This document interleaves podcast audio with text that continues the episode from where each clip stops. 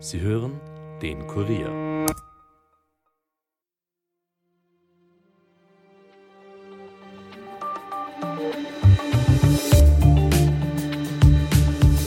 Hallo und herzlich willkommen zu einem Daily Podcast Spezial. Mein Name ist Marlene Pichelmeier. Der aus Oberösterreich stammende Genetiker Josef Penninger ist nach Jahren der Forschung in Kanada nach Österreich zurückgekehrt. Seit Juli diesen Jahres ist er wissenschaftlicher Direktor des Deutschen Helmholtz-Zentrums für Infektionsforschung in Braunschweig und gleichzeitig hat er eine Professur für personalisierte Medizin an der MIT-Uni Wien. Im Interview mit meinem Kollegen Ernst Mauritz erzählt Penninger von seinen wichtigsten Zielen und Aufgabenbereichen. Herr Professor Penninger, als Sie 2003 zum ersten Mal aus Kanada nach Österreich zurückkamen, haben Sie von einer Aufbruchsstimmung gesprochen. Gegen Ende Ihrer Zeit in Wien aber immer öfter von Stagnation. Es sei alles so richtig eingeschlafen, haben Sie damals gesagt. Wie sehen Sie das heute? Wie ich damals gekommen bin, war eine richtige Aufbruchsstimmung und, und da wurde auch wahnsinnig viel Geld von der Regierung in Forschung reinbracht. Also unser Institut ist gegründet worden, viele andere Institute der Akademie der Wissenschaften sind gegründet worden. Äh, das äh, EIT, äh, das ISTA in Klosterneuburg ist gegründet worden. Also da war so richtige Aufbruchstimmung. Und ich weiß noch gut, in Deutschland haben sie alle, haben sie sich alle beklagt, meine Freunde, die in Deutschland gearbeitet haben.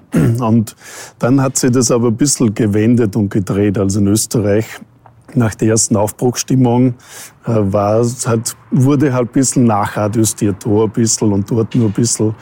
Aber in Deutschland hat mit Angela Merkel äh, jemand äh, die, die, die Sache in die Hand genommen, die wirklich viel Geld ins System gesteckt hat. Und in Österreich sind wir ein bisschen eingeschlafen. Aber äh, was aber schon passiert ist, ich meine, das muss man auch ehrlich sagen, wie ich gekommen bin damals, also 2003, da zum Beispiel eine Wahl gegeben, äh, wo jemand ein genfreies Österreich wollte. Und und das war natürlich ziemlich interessant für einen Genetiker wie mich, dass man genfreies Land will. Und also das hat sich schon viel getan. Also jetzt ist zumindest gentechnikfreies Land und, und ich glaube auch von der Wissenschaft damals, also von der Qualität der Wissenschaft, hat sich Österreich schon relativ gut weiterentwickelt. Also was wir noch brauchen, ist, dass wir den, den nächsten Schritt gehen, dass wir von der Entwicklung der letzten 20 Jahre, die es so gegeben hat, dass man dann wirklich noch den letzten Schritt in die Weltspitze gehen kann. Mhm. Vielleicht könnten Sie kurz ein bisschen erzählen. Also Sie haben jetzt zwei Funktionen eben in, in Deutschland, das Helmholtz-Zentrum für Infektionsforschung. Was werden da Ihre Schwerpunkte sein? Was kann man sich da genau darunter vorstellen? Also man hat mir angesprochen vom Helmholtz, ob ich mir wieder vorstellen kann, nach Österreich zurückzukommen und natürlich nach Deutschland zu gehen und angesprochen vom Rektor Müller der Medizinuniversität hier, ob ich mir wieder vorstellen könnte, nach ein paar Jahren Amerika wieder nach Europa zurückzukommen. Äh, das Interessante an Helmholtz ist, also Helmholtz ist die größte Forschungsinstitution in Deutschland. Äh, die haben ungefähr 3,9 Milliarden Euro Budget, haben 19 Institute von, von Schiffen in der Antarktis und Antarktisch Research Station zu Infektionsforschung. Denn das Deutsche Krebszentrum in Heidelberg gehört zu uns, zu uns, zu Helmholtz. Und es war sehr spannend, weil äh, dadurch mir die Möglichkeit gegeben wird, mehr oder weniger das, das eins der besten Forschungsinstitute für Infektionsforschung zu leiten. Äh, also wir haben ziemlich viel Budget. Wir haben sechs Standorte in Deutschland. Also wir haben zum Beispiel 300 Leute an neuen Antibiotika arbeiten. Das RNA-Zentrum für Infektionsforschung in Würzburg gehört zu uns. Wir haben, also wir haben äh, Forschungsstationen in Afrika, die mit Gorillas und Schimpansen arbeiten. Äh, und die Idee ist für mich und, und ist natürlich auch für Helmholtz, dass wir wirklich das beste Zentrum für Infektionsforschung in der Welt werden. Äh, dass wir die besten Talente der Welt für Infektionsforschung nach Deutschland holen, äh, dass wir wirklich eine Roadmap machen für, für Deutschland und natürlich auch Zentraleuropa und natürlich Europa äh, für Global Preparedness. Was können wir tun, wenn die nächste Pandemie kommt, die nächste äh, Epidemie kommt? Also wie sind wir aufgestellt? Wie schnell können wir reagieren? Wie schnell sehen wir das? Wie schnell können wir Medikamente dagegen machen, Impfstoffe dagegen machen? und auch gleichzeitig den, den Fokus ein bisschen zu ändern von, Viren und Bakterien sind schlecht für uns und schauen wir, dass wir schnell finden und dagegen was tun. Das ist natürlich für uns wichtig. Wir wissen das von Covid-19. Aber auch den Fokus in, der, in einer Art und Weise ändern, dass wir von Evolution von Viren und Bakterien lernen. Also in vier Milliarden Jahren von Evolution sind natürlich Viren und Bakterien die Überlebenskünstler dieses Planeten wurden. Und die können wirklich Chemie. Also, dass wir auch von denen lernen, dass man äh, bei Klimaänderungen mit Bacterial Engineering eventuell Lösungen findet, dass man äh, Bakterien ändert, die Plastik äh, auffressen können, die unseren Planeten wieder eher reinigen können dass man eventuell eine Zukunft hat, wo jeder einen Bakterientank im Keller hat, der Energie produziert. Also wirklich, dass man von der Welt und der Umwelt lernt und einen positiven Beitrag dazu leistet, wie wir durch Viren und Bakterien lernen können, wie man die Welt besser verstehen kann und was man dadurch besser macht in der Welt, in der wir jetzt leben. Mhm.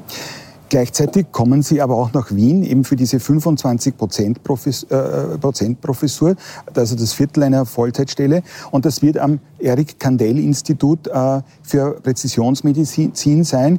Erik Kandel, der Namensgeber, wurde 1929 in Wien geboren. Er wurde ja von den Nazis aus seiner Heimat vertrieben und musste 1939 in die USA emigrieren. Und im Jahr 2000 wurde ihm äh, für die Entdeckungen zur Signalübertragung im Nervensystem der Nobel Nobelpreis verliehen, äh, der Medizin-Nobelpreis. Sie sind mit Eric Kandel befreundet, äh, gut bekannt. Äh, er ist einer Ihrer Mentoren und Sie haben ihm versprochen, beim Aufbau des Instituts, das seinen Namen trägt, in Wien mitzuhelfen. Was sind da Ihre Vorstellungen? Was wird da passieren? Ja. Also das ist eine ganz, das ist eine persönliche Geschichte auch. Also Eric Kandel ist einer meiner Mentoren, einer meiner Heroen. Also jemand, auf den wir wirklich schauen, zu dem wir raufschauen, von dem wir wahnsinnig viel lernen kann. Ich habe Eric das erste Mal kennengelernt. Also ich habe das Institut im dritten Bezirk, das IMBA der Akademie der Wissenschaften, aufgebaut. Und, äh, und wir haben aktiv äh, sind auf äh, Österreicher zugegangen, die, die damals vertrieben worden sind. Karl Gerassi hat uns geholfen, äh, Eric Kandel hat uns geholfen, aber ich weiß nicht, ich bin nach New York geflogen um Erik zu überzeugen, dass er bitte uns hilft, das Institut aufzubauen, äh, weil ich habe mir immer so vorgestellt, wie er in Österreich sein würde, wenn Erik Kandel und Karl Gerassi und, und viele, viele andere natürlich, die damals vertrieben wurden, auch in den 50er und 60er Jahren im letzten Jahrhundert äh, das Sagen gehabt hätten, also die Entscheidungen getroffen hätten. Ich glaube, das Land wäre fundamental anders. Und das war natürlich ein ganz persönliches Anliegen von mir, dass ich auf Erik wieder zukomme. Natürlich viele andere haben das auch gemacht und, und er hat mir wahnsinnig geholfen und hat mir, und ist wirklich über die Jahre hinweg ein Mentor von mir geworden. Jemanden, den ich wahnsinnig respektiere. Ja, Erik hatte den Nobelpreis 2000 gekriegt für die molekulare Kontrolle von Erinnerung. Also nach dem Interview, dass ich mir erinnern kann, dass ich da gesessen bin und sie auch äh, passiert was in unserem Gehirn und so molekulare Prozesse passieren. Und der hat Erik damals aufgeklärt. Und ja, und dann hat er sich halt bereit erklärt. Äh, und ich glaube, der Markus Müller, der Rektor der Medizinuni, hat ihn davon überzeugt, dass er seinen Namen, dass wir seinen Namen benutzen dürfen, was natürlich eine wahnsinnige Ehre ist für Österreich und, und für die Medizinuniversität. Und, und dann hat mir auch Erik gebeten, da wir uns relativ gut kennen, dass ich versuchen solle, auch äh, mitzuhelfen, dieses Institut aufzubauen. Also mit meinen internationalen Beziehungen, den Leuten, die ich kenne, dass wir einfach aus dem American Dell Institute für Präzisionsmedizin ein Weltklasse-Institut machen.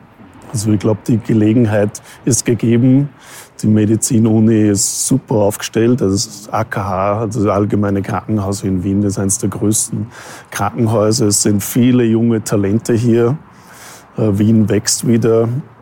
Äh, und ich glaube, wir haben eine einmalige Gelegenheit, äh, mit dem Kandel-Institut etwas Fantastisches zu bauen, weil Wissenschaft war noch, nie so nah an der, an der Medizin dran und dass man das wirklich vereint. Und, und ja, ich bin Erik wahnsinnig dankbar. Ich war, glaube im Januar, wann war ich da? Bei ihm in New York auf einem Café und da haben wir über das noch geredet und da hat mir er auch noch mal gebeten und auch seine Frau Denise, dass er mir bitte ein bisschen darum kümmern soll. Natürlich nicht ich allein.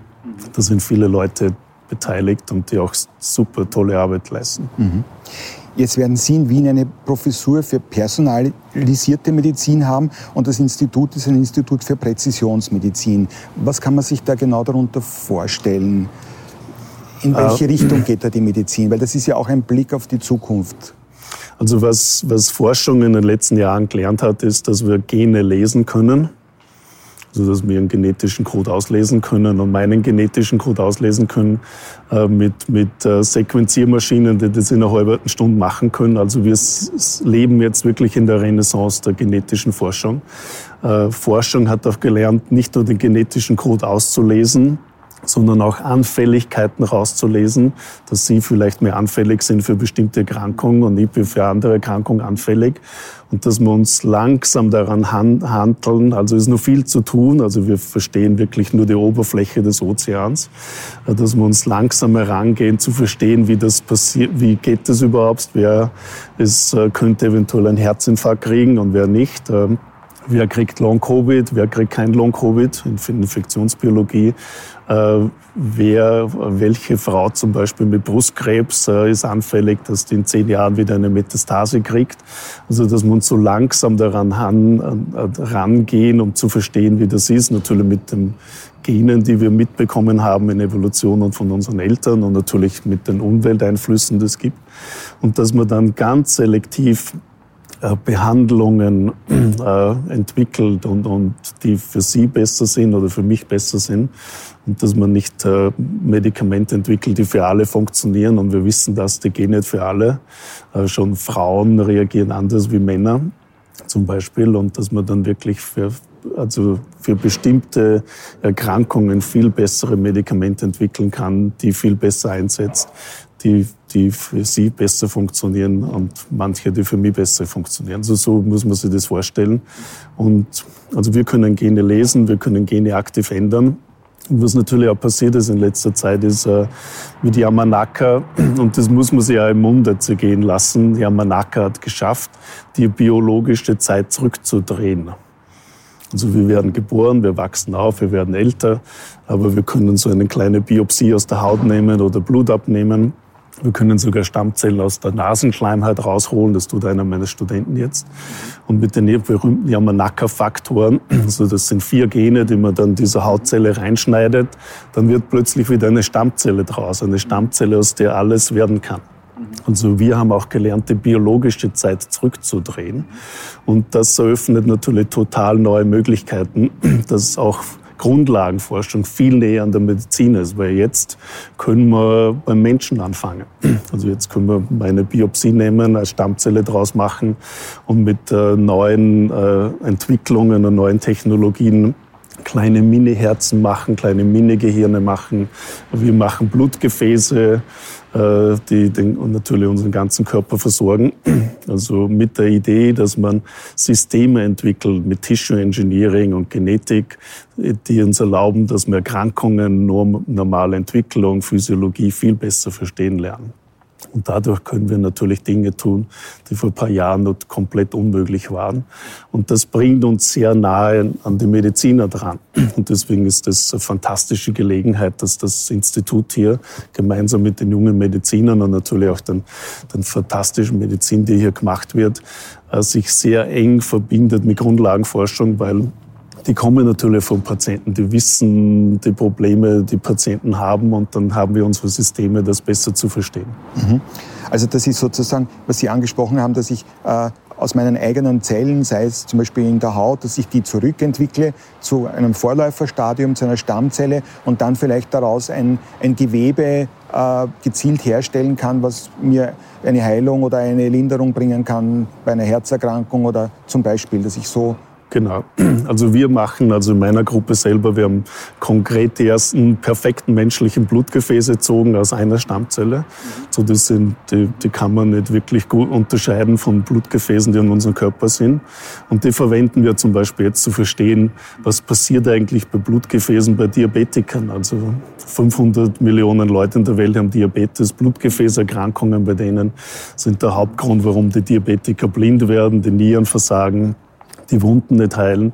Also wir haben jetzt plötzlich Systeme, die uns erlauben, das besser zu verstehen und natürlich auch äh, Und da fließt jetzt wahnsinnig viel Geld rein. Von, von Regierungen, von Forschungsinstitutionen, von, von privaten Investoren. Äh, Althaus zum Beispiel gibt es eine neue äh, äh, Forschungsinstitution, die, die geben jetzt drei Milliarden Dollar rein, um, um, um genau diese Dinge zu tun mit, mit ähm, also für, für Altersforschung großteils äh, und natürlich auch von Firmen, die wahnsinnig da reinzahlen, mit der Idee, dass man bessere Systeme entwickelt, die uns erlauben, bessere Medikamente zu machen. Mhm. Also bei Krebs geht es ja schon ein bisschen in die Richtung. Man sagt nicht mehr, jemand hat Brustkrebs oder Lungenkrebs, sondern es zerfällt ja immer mehr in einzelne Untergruppen, die speziell therapiert werden. Und glauben Sie, wird das noch immer kleiner werden und persönlicher werden, dass es immer präziser wird, diese Therapie? Ja, absolut. Also bei Krebs passiert es eh schon und passiert natürlich auch schon in Wien und natürlich in vielen anderen Plätzen, dass jemand, der einen Tumor hat, also man nimmt den Tumor raus, man liest den genetischen Code aus, sieht eventuell äh, Anfälligkeiten, also bestimmte Mutationen, die Krebs treiben. Und wenn man das sieht, dann kann man natürlich Medikamente verwenden, die viel besser genau gegen diese Mutation gerichtet sind. Mhm, mh. Sie haben ja in den 90er Jahren äh, jenes Protein entdeckt, das für den Knochenabbau verantwortlich ist, äh, weil es die äh, Knochenfresszellenaktivität erhöht. Dann haben Sie einen Antikörper entwickelt, der das blockiert, der ist zugelassen äh, bei Osteoporose. Äh, da gab es ja auch Studien, äh, dass man es einsetzt zur Brustkrebsverhinderung oder zur Reduktion des Brustkrebsrisikos bei, bei Frauen wie zum Beispiel bei der Angelina Jolie, die ein erblich erhöhtes Risiko haben. Ähm, wie steht es da mit diesen Forschungen? Ah, das ist eines meiner Lieblingsprojekte. Also ein Verein von mir in Los Angeles hat 97 ein Gen kloniert, das wir jetzt äh, Renkliger nennen, aber egal, das könnte irgendeinen anderen Namen haben. Und wir, ich bin ja genetischer Ingenieur, also wir haben ja Genet wir arbeiten ja mit Stammzellen und die man dann genetisch ändert seit 30 Jahren. Wir haben einige der ersten genetisch veränderten Tiere gemacht in der Welt. Und dann haben wir auch die erste genetisch veränderte Maus gemacht mit dieser Mutation in dem Gen und gefunden durch unsere Experimente, dass das das essentielle Gen ist für Knochenschwund, für Knochenfresszellen. Also 95 Prozent vom Knochenschwund auf unserem Planeten, Osteoporose, Altern, äh, Knochenmetastasen, sind dadurch, weil die Knochenfresszellen zu viel fressen und was wir damals entdeckt haben, ist mehr oder weniger ein Zylinder. Es gibt 100 Gründe für Knochenschwund, die müssen alle durch den Zylinder durch und der heißt reinklickend. Und wenn man den Zylinder abschaltet, kann man das mehr oder weniger relativ gut kontrollieren. So eine amerikanische Firma, für die ich damals gearbeitet hat, hat einen Antikörper gemacht und entwickelt und der ist jetzt seit mehr als zehn Jahren zugelassen. Äh, die verdienen jetzt 5 Milliarden Dollar dran, also pro Jahr. Und so I get the glory, they get the money ist auch okay so. Haben auch ermöglicht, dass ich meine Karriere habe, dass ich hier sitze. Und natürlich aus meiner Forschung, dass da was entsteht dass äh, Millionen von Leuten zugutekommt, ist natürlich äh, fantastisch, dass man das mal miterleben darf. Von der Entdeckung, von den ersten Experimenten zu zeigen, das stimmt, zur Entwicklung von Medikament und dann wirklich zur Zulassung und, und das wird millionenfach verschrieben. Also es geht wirklich. Und dann haben wir rausgekriegt, und das war wirklich das Interessante, wir haben diese heretische Frage da mal gestellt, warum ist es überhaupt, dass Frauen mehr Knochenschwund kriegen und früher kriegen als Männer. Warum ist es überhaupt, dass Sexhormone regulieren, wie viel Knochen wir haben? Wenn man das anschaut, das macht eigentlich wirklich keinen Sinn. Stellt sich heraus, dasselbe Prinzip, das Knochenschwund reguliert, reguliert, dass bei allen Säugetieren, Weibchen auf diesem Planeten, wie wir das verstehen, die Brustdrüse entsteht in der Schwangerschaft, die dann Milch produziert für die Babys. Ohne das System würden wir alle aussterben.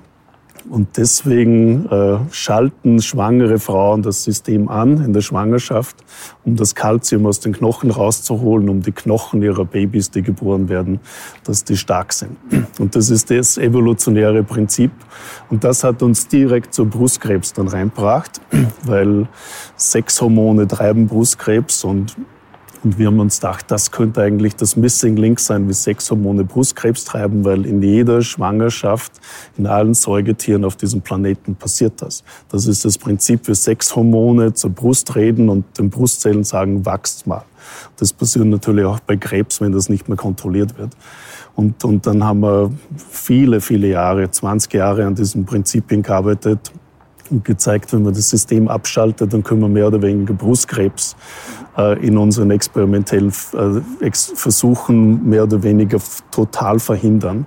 Und basierend auf dem ist jetzt eine Phase 3 klinische Studie initiiert worden, auch initiiert worden hier von der Medizin ohne Wien, von die jetzt äh, versuchen soll, mit diesem Medikament, das zugelassen ist für Knochenschwund, zu verhindern, dass Brustkrebs auftritt bei Frauen mit Hochrisiko. Und, äh, und es hat vor kurzem auch eine Studie gegeben, auch von den Wiener Medizinern, die das super machen übrigens, also diese tolle Brustkrebsgruppe, die auch gezeigt haben, basierend auf unserem Prinzip, dass äh, wenn man das Medikament, also dieses Prinzip dann abschaltet, äh, in Frauen, die Brustkrebs hatten, dass es erst einmal weniger Knochenbrüche gibt durch die Behandlung, was zu erwarten war, und zweitens, dass mehr Frauen überlebt haben. Also wir wissen, es funktioniert. Und ich wurde vor kurzem angerufen aus Amerika, also von, dass wir jetzt ein Dream Team zusammenstellen sollen, basierend auf diesen Prinzipien, um Brustkrebstherapien noch zu verbessern. Also das probiere ich gerade und habe gerade meine Bekannten in, in Amerika, Harvard und Stanford angerufen, dass wir das jetzt gemeinsam angehen mit der Idee, dass wir eines Tages wirklich besseres Verstehen haben, wie entsteht Brustkrebs und dass wir das dann wirklich präventiv äh, besser be, äh, angehen können. Dass wir das nie verhindern können, ich glaube, das soll, dass man kann, das, das ist klar, aber dass man das, dass man die Inzidenzen äh, runterbringt, wäre fantastisch. Also zurzeit in Europa, in Nordamerika kriegt eine Nacht Frauen die Diagnose Brustkrebs und ich glaube, es ist höchst an der Zeit, dass man total neue Ideen entwickelt dafür. Mhm. Total neu war ja auch Ihr Ansatz äh, mit einem synthetischen Molekül, das verhindern soll, dass die Zellen mit dem neuen Coronavirus infiziert werden, APN01. Äh, da laufen auch Studien. Äh, wie schaut es da aus? So, ja, das äh, im, im wie ich damals in Toronto gearbeitet hat, hat mir interessiert, wie Fliegenherzen sich entwickeln. Also diese kleine Fruchtfliegen, die man so sieht. Und die haben so einen Herztubus, der schlagt so 80 Mal in der Minute. Und wir haben uns interessiert, welche Gene kontrollieren das. Und dann haben wir 99 ein Gen kloniert, das jetzt AC2 heißt. Und wir haben dann angefangen, mit dem zu arbeiten. Also wir waren nicht die Ersten, die die Sequenz publiziert haben, aber wir haben die ganze Genetik gemacht und dann auch rausgekriegt und als Erste gezeigt, dass das der essentielle Rezeptor ist für das SARS-Coronavirus. Das war 2005, also wie das erste SARS-Coronavirus gekommen ist, konnten wir und dann Mike Fasan in, in, äh, in Harvard zeigen, dass ACE2, AC2, das ist Gen, das wir damals rausgeholt haben aus Fliegenherzentwicklung, die Tür ist, dass das SARS-Coronavirus braucht, um in uns einzutreten. Ohne AC2 keine Infektion. Dann haben sie Preise gewonnen und haben gesagt, das ist super tolle Forschung und jetzt verstehen wir das und, und die Forschung ist komplett irrelevant, weil es gibt da keine SARS-Coronavirus-Infektion mehr. Bis natürlich dann SARS-Coronavirus 2 gekommen ist, das zu dieser Pandemie geführt hat, die wir Covid-19 nennen und die, unsere ganze Welt zugesperrt hat. Ähm, und dann war es sehr, sehr schnell klar, dass das Prinzipien, die wir vor 20 Jahren entdeckt haben, auch für die, die Covid-19-Pandemie gilt. Und basierend auf dem wurden natürlich Medikamente entwickelt und das, das, jeder Impfstoff, den wir verwenden, basiert auf dem Prinzip, wie immer der Impfstoff ist, RNA-Impfstoff oder Proteinimpfstoff oder virusbasierter Impfstoff, dass wir unserem Körper sagen, du machst jetzt Antikörper, damit das Virus nicht mehr AC2 binden kann. Also dass das verhindert und dadurch wird die Infektion weniger und die Ausbreitung der Infektion wird weniger. Also in 14 Milliarden Impfungen wissen wir, dass das Prinzip, das wir damals mitentwickelt haben, funktioniert. Und wir glauben auch, und wir sind noch immer fest davon überzeugt, dass mit der Welt, in der wir jetzt leben, mit, mit Virusvarianten, äh, dass man jedes Jahr den Impfstoff nachadjustieren muss, weil sich das Virus ändert, äh, dass man eventuell auch Lösungen braucht, die für jedes Virus, jede Virusvariante funktionieren. Und da kommt natürlich die Tür rein, weil das Virus braucht die Tür, AC2, Und die Tür kann sich nicht ändern. Und wenn eine andere Tür verwende als Virus, ist die Krankung anders. Also es ist kein Covid-19 mehr. Also wir haben dann das Prinzip entwickelt, wir könnten ja äh, eine künstliche Tür bauen, die genauso ausschaut wie die richtige Tür. Und dann geben wir dem Virus tausende dieser Türen und dann tut sie natürlich das Virus schwer, schwer die richtige Tür zu finden. Also das war das Prinzip für APN 01. Das ist auch jetzt äh, getestet, auch in Inhalationen. Was natürlich dann passiert ist, die Impfstoffe sind entwickelt worden, die sind natürlich fantastisch gut. Und, äh, und die Entwicklungen sind leider stecken geblieben. Ich meine, das muss man so sagen. Also wir glauben immer dran, dass das funktionieren könnte und eigentlich funktionieren sollte. Auch für andere Coronaviren, da gibt es mindestens 20 andere Coronaviren, die auch AC2 verwenden können und auf uns springen könnten als Menschen. Aber das ist ein bisschen stecken geblieben, leider. Äh, und wenn ich jetzt zu Investoren geht, zum Beispiel, die keiner will wer was mit Covid-19 zu tun haben, keiner finanziert jetzt Forschung oder Entwicklung von Covid-19-Medikamenten. Also es ist ziemlich interessant, das zu sehen. Am Anfang ist das ganze Geld reingeflossen und jetzt eigentlich gar nichts mehr. Jetzt haben wir sehr schnell vergessen, dass das gibt. Und, und gute Entwicklungen sind eigentlich stecken geblieben. Also ich glaube, da müssen wir was tun. Ich glaube, es ist wichtig, dass wir zumindest in Forschung und in Politik und im Gesundheitswesen nicht vergessen, dass das das noch gibt, dass es noch immer ein Problem ist und dass man das nicht einfach vergessen soll. Dass wir natürlich als Menschen mehr dafür viel reden wollen über Covid-19. Ja, eh, nach zwei Jahren, dass alles zugesperrt worden ist, kann ja gut nachvollziehen. Mhm. Darf ich Sie abschließend noch ganz kurz fragen? Sie sind jetzt immer eine Woche circa pro Monat zeitmäßig in Wien oder in Österreich. Abgesehen jetzt von den vielen Forschungsaufgaben, worauf freuen Sie sich am meisten, dass Sie jetzt wieder nach Österreich äh, zurückkommen? Ich bin ja von da. Klar, aber jetzt halt öfter wieder hier sind. Also äh, von der Mentalität her oder gibt es irgendwas, worauf Sie sich besonders freuen, dass Sie halt wieder öfter in Österreich sind? Ja, wir haben jetzt viereinhalb Jahre wieder in Kanada gelebt, also 17 Jahre in Nordamerika gelebt und, und, und Vancouver ist eine fantastische Stadt, also mit dem Meer und, und ich gehe schwimmen dort und, und, und äh, Wien ist halt und, und Österreich ist halt, wo ich herkomme. Das ist, ich meine, das kann man nicht ändern. Das ist mein mystischer Platz. Ich meine, da gibt's viele fantastische Dinge von, von Musik, von Museen, von, von meinem Dorf, wo ich die Leute noch alle kenne, die mich noch immer kennen unter meinem Hausnamen. Also, die, also ich bin der Gast Sepp daheim. Also das ist wie ich heiß dort und das finde ich ja fantastisch. Und und ja, das, das kann man nicht ablegen. Und ich bin ja schon als kleines Kind weggekommen, also mit zehn Jahren ins Internat und dann, dann an der Universität und dann nach Amerika.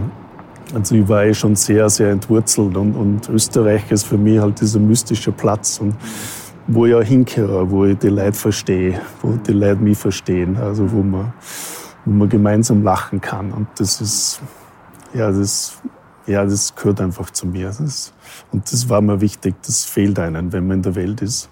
Natürlich, die Welt ist groß und, und es gibt viele tolle Leute überall, aber man weiß da, wo man herkommt. Und, und besonders, wenn man in der Welt ist und so lange weg ist wie ich, dann, dann weiß man auch, wie wichtig das ist. Und wir manchmal oft über Österreich und das gehört ja dazu, zu unserem Charakter und zu unserer Kultur. Aber es gibt schon viele gute Dinge auch. Also vom, vom Essen, von der Kultur, von und ich habe immer über die Bürokratie geschimpft, aber, aber da liebe die österreichische Bürokratie gegen die kanadische. Also es gibt da viele Dinge, die, für die wir wirklich dankbar sein müssen. Wo wir leben, wie wir leben, die Gelegenheiten, die, es, die das Land uns bietet, dass wir an die Universitäten gehen, dass man in die Schulen geht. Dass dieses, dieses grundsätzliche äh, Wollen und Wissen, wie wichtig, äh, wie wichtig Leben ist äh, im Krankenhaus, dass wir tolle Krankenhäuser haben, dass wir, dass wir Universitäten haben, wo die Kinder gratis hingehen können nicht 100.000 Dollar zahlen müssen für ein Jahr, wie es in Nordamerika oft ist. Also diese, diese fundamentalen Grundlagen, die das Leben lebenswert machen. Und das, da komme ich her und bin wahnsinnig stolz drauf und freue mich wieder, dass ich hier sein darf. Das war ein Daily Podcast Spezial mit dem Genetiker Josef Penninger. Die Fragen hat Ernst Mauritz gestellt. Ton und Schnitt von Dominik Kanzian. Wenn euch der Podcast gefällt, abonniert uns doch auf Apple Podcasts oder Spotify und empfehlt uns euren Freunden. Bis bald, eure Marlene.